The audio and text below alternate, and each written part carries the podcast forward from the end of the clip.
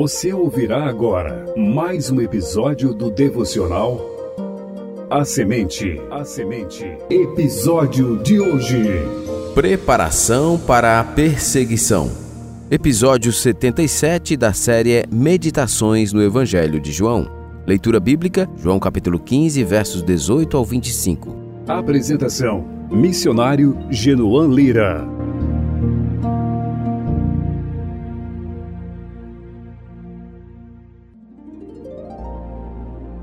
Estar permanentemente unido a Cristo, tal como um galho frutífero está ligado à videira, é maravilhoso.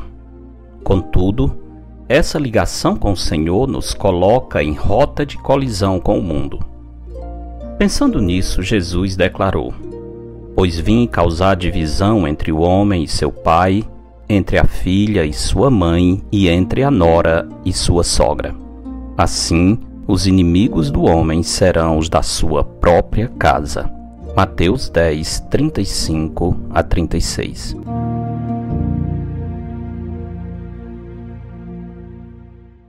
Em geral, as pessoas convivem bem com os discípulos de Jesus desde que não sejam incomodadas com a exclusividade do Evangelho. Quando escutam que somente Jesus é o caminho, a verdade e a vida, e que não há salvação em nenhum outro, em muitos casos, a apreciação se transforma em indiferença, a simpatia em repulsa e o amor em ódio. O motivo é que, quando confiamos somente em Jesus, rompemos nossa ligação com o mundo. Assim seremos repelidos, pois, como lemos em 1 João 5,19, sabemos que somos de Deus e que o mundo inteiro jaz no maligno. Jesus também declarou: Se vós fosseis do mundo, o mundo amaria o que era seu. Como todavia não sois do mundo, pelo contrário, dele vos escolhi, por isso o mundo vos odeia. João 15, 19. De acordo com a organização americana A Voz dos Mártires, a cada ano no mundo, cerca de 150 mil pessoas perdem a vida por causa da sua fé em Cristo. Esse fato não é divulgado porque os noticiários, em geral, militam em prol das causas do mundo. A parte positiva, porém, é que quando somos perseguidos por causa da nossa fé, estamos nos identificando com o Filho de Deus, que foi e continua sendo odiado pelo mundo. Portanto, quando perseguidos por causa da verdade, estaremos em boa companhia.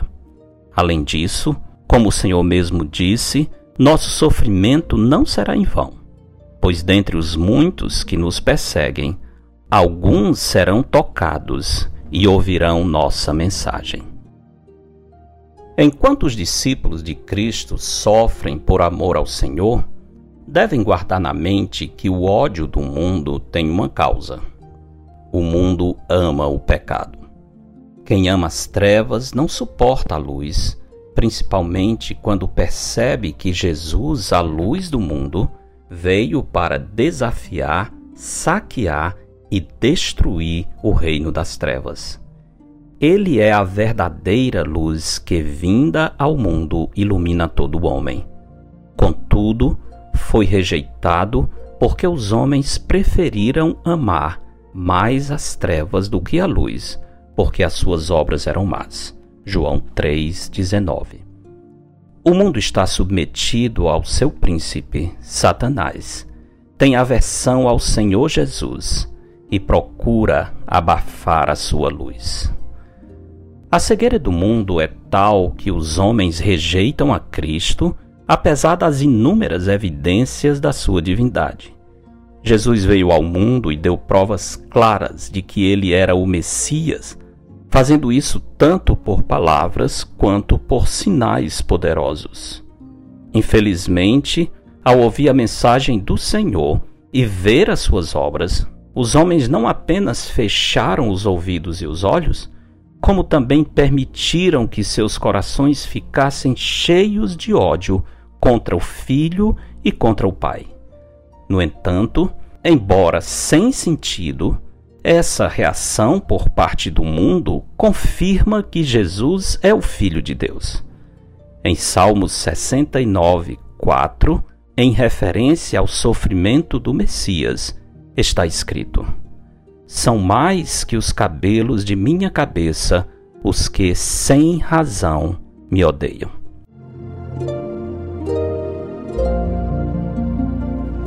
Se você já é um discípulo de Cristo, não se esqueça das palavras de Paulo. Ora, todos quantos querem viver piedosamente em Cristo Jesus serão perseguidos. 2 Timóteo 3,12. Se você continua no seu estado natural e ainda não está unido a Cristo, ou seja, ainda não crê nele como seu único e suficiente Salvador e Senhor, não continue nas trevas.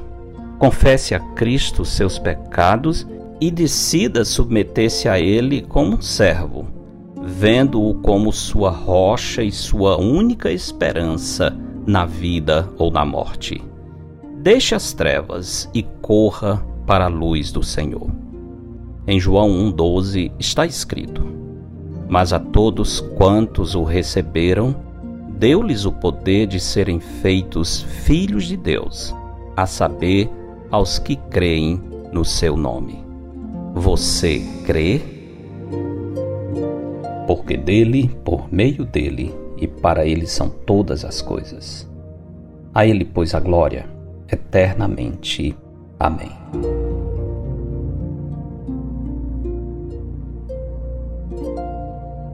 Eu sou o pastor Genuan Lira, missionário da Igreja Bíblica Batista do Planalto, em Fortaleza, servindo com a missão Maranata.